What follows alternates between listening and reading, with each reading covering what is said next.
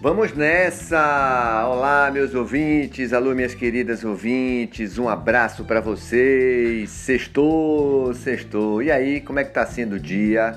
Tá tudo certo com vocês? Pois é, espero que sim, hein? Sextou, sexta-feira, sexta-feira, 8 de maio. 8 de maio Uh, espero que vocês possam ter aí, desculpe, 7, 7 de maio, 8 é amanhã, porque domingo, dia 9, é dia das mães. Espero que vocês possam ter uma tarde e noite muito boa, que vocês possam ter um excelente final de semana, com restrições, sem aglomeração, sem, sem festas, usando máscaras, não é isso? As vacinas estão chegando. O prefeito de Salvador em recente entrevista, disse que espera que até final de julho tenhamos aí mais de 50% da população vacinada, inclusive acima de 18 anos. Vamos aguardar, né? A expectativa é muito grande. Como a gente está precisando é, ver e sentir novos ares, não é isso? Pois é, com liberdade, com responsabilidade e com saúde. É isso que a gente está precisando. Alô, meus amigos do portal Hoje Bahia que eu adoro. Quer ficar bem informado? Quer estar por dentro é, das principais notícias do Brasil e pelo mundo afora? É aqui no Hoje Bahia. E é claro que a gente não poderia ficar de fora com o esporte, com o futebol. No podcast Faculdade do Esporte, eu sou Jeffrey Ataíde diariamente aqui, sempre à tarde, a partir das 13 e 14 horas, de segunda a sexta-feira. O esporte olímpico, aliás, o Comitê Olímpico Internacional, em parceria com a Pfizer, né, vai vacinar todos os atletas olímpicos e paralímpicos. É uma boa notícia, não é verdade? Mas melhor ainda seria se a gente tivesse essa quantidade de vacinas para a população para os países mais pobres, os países que precisam vacinar a sua população, não é? Olha aí o poder é, econômico, poderio econômico dos Estados Unidos, né? Quase tudo liberado. Olha o poderio econômico do, do continente europeu, muitos países já aí aguardando a chegada do verão. Então, é o que a gente espera também das nossas autoridades. A Comebol, também aí já tem uma parceria com o Sinovac para vacinar todos os atletas e comissão técnica, né?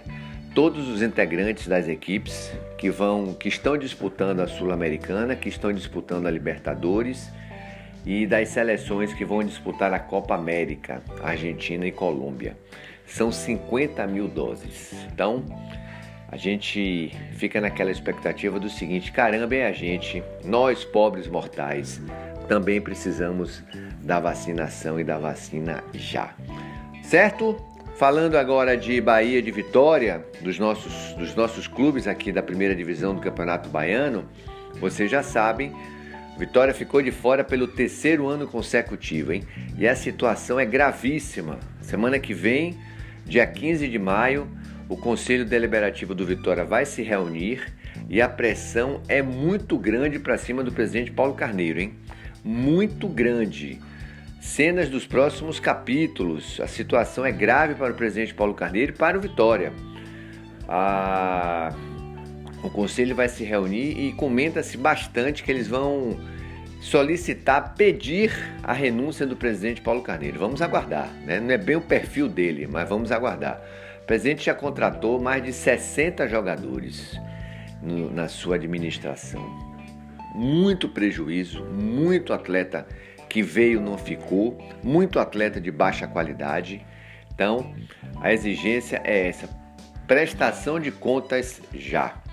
O Vitória agora se prepara para é, estrear no Campeonato Brasileiro da Série B no final do mês de maio contra o Guarani fora de casa. E na primeira semana de junho duas partidas contra o Internacional de Porto Alegre pela Copa do Brasil, um jogo lá e um jogo cá. O Inter que vem aí de várias goleadas, né? Futebol ofensivo, de forte marcação, perfil é, sul-americano, né? Então, Vitória não vai encontrar facilidades. Fora do Campeonato Baiano, né? E a situação também pode se agravar a depender do resultado da final. Se o Bahia for campeão, aí o Vitória entra na Copa do Nordeste do ano que vem na fase de grupos, ok? Se o Vitória não for campeão, o Vitória vai ter que disputar uma pré-classificação. E arriscado ainda ficar de fora como foi em 2016. Que situação grave, né? Eles voltam a treinar somente na semana que vem. E em relação ao Bahia, o presidente Belintani ontem concedendo entrevistas aos nossos companheiros de imprensa, zangado, retado, porque a Federação Bahia de Futebol marcou o jogo é, no mesmo dia que a final da Copa do Nordeste. Para vocês terem ideia, o Bahia joga 16 horas contra o Ceará em Fortaleza e 19h30 aqui em Pituaçu contra o Bahia de Feira. Olha que situação, né? Haveria e há necessidade para isso? Não há. O presidente acha que isso é uma perseguição. Enviou mais uma vez o ofício à Federação Bahia de Futebol, mostrando os pormenores e dizendo o seguinte: por que marcar esse jogo nesse dia?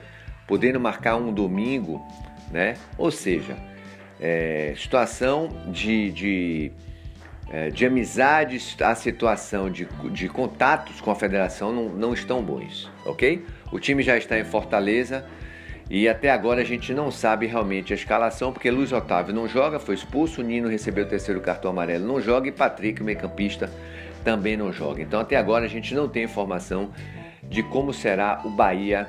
O Douglas, inclusive, volta, deve ser banco, né? E o Ceará tranquilo, concentrado, treinando a semana inteira. E o seu time reserva foi o que viajou para a Bolívia no empate pela Sul-Americana contra o time local em 0 a 0. Então vamos lá. Campeonato Baiano, semifinal. Amanhã uh, à noite, Bahia de Feira, Bahia e Bahia de Feira em Pituaçu. E na terça-feira, Bahia de Feira e Bahia na Arena Cajueiro. A outra partida será domingo, Atlético de Alagoinhas contra a Juazeirense e na quarta-feira, Atlético de Alagoinhas é, Juazeirense contra Atlético de Alagoinhas. Porque pelo, pelo, pelo regulamento, as equipes que formarem e que tiverem uma maior pontuação jogam no domingo. Como eu disse a, no nosso programa na Rádio Excelsior, por que a TV não colocou os dois jogos no domingo? A gente já teve rodada dupla à noite no Campeonato Baiano. Mal terminou um jogo, começou outro. Poderia perfeitamente. A TVE não tem programação para dizer não posso por causa da programação nacional. Não tem local. Faz um acordo. O Bahia assinou um contrato aos 45 minutos do segundo tempo com a TVE. Ou seja, goza de prestígio. A maior audiência da TVE é o jogo do Bahia, né?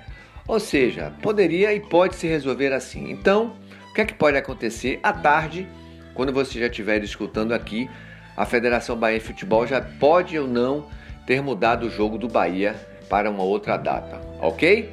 Mas vamos lá, deixa eu falar mais outra coisa. Ontem tivemos um clássico no Campeonato Paulista, o Palmeiras venceu o Santos por 3 a 2 tem chances ainda de se, de se classificar.